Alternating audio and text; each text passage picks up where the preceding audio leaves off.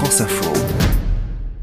Génération Jedi, épisode 5. Aujourd'hui, nous allons découvrir comment Star Wars inspire des chercheurs, des scientifiques, des philosophes, des psychologues. Bref, comment la guerre des étoiles permet à tous ces cerveaux de lire notre monde autrement. En faisant par exemple de la biologie spéculative, Jean-Sébastien Steyer est paléontologue à Paris. Il parcourt habituellement la planète à la recherche d'ossements, mais il s'amuse également à étudier les espèces de Star Wars. Ce qui est croustillant pour moi, c'est de sortir ma boîte à outils de paléontologue et d'étudier comme si elles étaient réelles en fait les espèces qu'on voit dans Star Wars. Qu'est-ce qu'on peut dire sur Yoda? Taille importe peu. Il a toutes les caractéristiques en fait de vertébrés tétrapodes. Il est humanoïde même s'il fait 60 cm de haut. Et quand 900 ans tu auras, comme moi, moins en forme tu seras. Nous atterrissons dans deux minutes sur Devaron. Je change de trajectoire. Ce travail d'étude sur Star Wars n'est pas qu'un simple amusement, il permet avant tout la transmission de savoir et de connaissances. L'astrophysicien Roland Lehoucq travaille au CEA, commissariat à l'énergie atomique, et il utilise régulièrement la saga pour sensibiliser le grand public aux sciences. Utiliser la science-fiction permet de rendre la science dont on va parler aimable, parce que les gens se disent Ah, il va nous vraiment nous parler de physique à propos de Star Wars et en même temps euh, se disent ah ben finalement la physique c'est pas si pénible que ça c'est pas grâce à Star Wars que vous deviendrez un grand physicien mais on peut en acquérir un peu en passant par ces mondes imaginaires et puis après revenir sur le seul monde qui est finalement intéressant qui est notre monde à nous où il se passe les choses qui nous concernent vraiment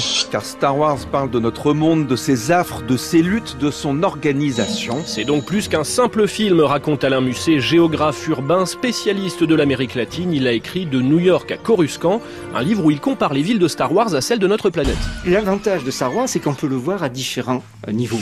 On peut le voir comme de l'aventure, point.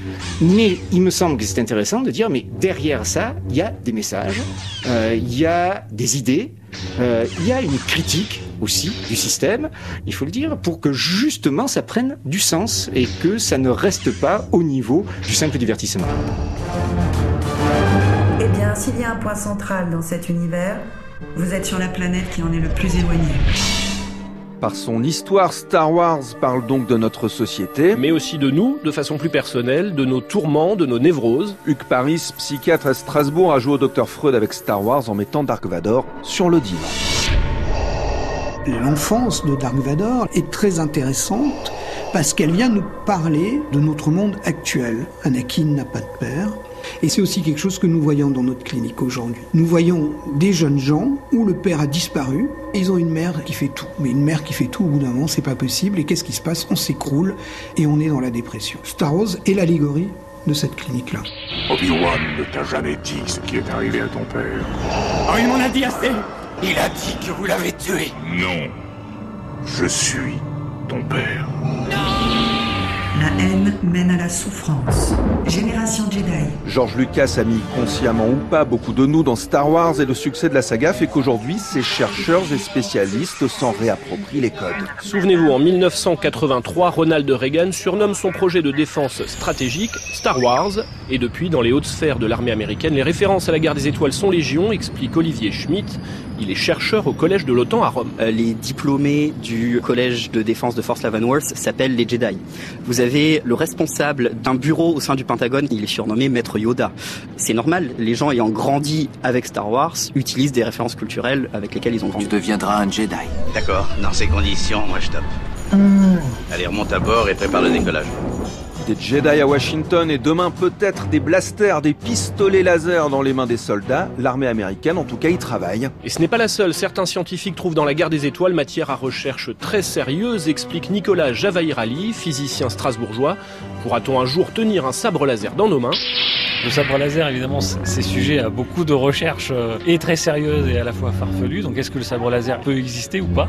Quelque part, c'est pas très important. Ce qui est important, c'est que ça pose un, un questionnement. Ça fait progresser. Donc, c'est ça l'idée. C'est de faire travailler l'imaginaire et de pouvoir aller euh, plus loin par rapport à ce qui existe. Cet imaginaire Star Wars permet déjà d'aller plus loin, comme avec cette main artificielle créée par une société américaine. Elle a été surnommée Luke en hommage au héros de la saga. Et l'étoile noire, alors est-ce qu'on verra un jour une base spatiale de cette importance? Ce n'est pas pour demain, nous dit Roland Lehoucq. L'étoile noire, en gros, la, la taille d'un astéroïde du système solaire qui s'appelle Vesta, donc à peu près 450 km de diamètre. Ça va pas être facile à fabriquer, hein, faut reconnaître. Je parle même pas du turbo laser des sauteurs de planètes, ça c'est encore un autre truc. Mais juste l'étoile noire, ça va être pas facile à faire. L'étoile noire est l'engin de guerre le plus puissant de tout l'univers. Vitesse lumière enclenchée.